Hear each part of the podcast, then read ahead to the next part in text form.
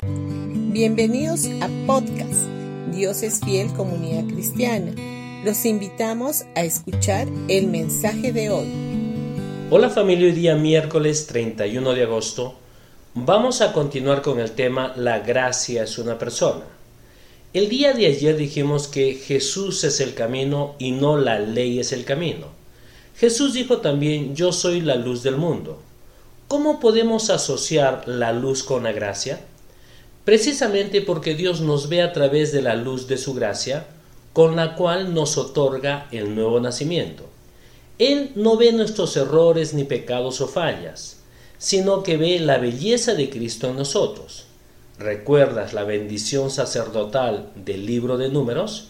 En Números capítulo 6 versículo 24 al 26 dice, Que el Señor te bendiga y te cuide que el Señor haga resplandecer su rostro sobre ti, y que tenga de ti misericordia o gracia, que el Señor alce su rostro sobre ti y ponga en ti paz. En el versículo 25 encontramos la asociación que hay entre el resplandor de la luz y la gracia o misericordia. La luz de la gracia divina resplandece por medio de la persona de Jesús. Él también dijo que Él es el buen pastor esto lo podemos encontrar principalmente en el Salmo 23, versículo del 1 al 6.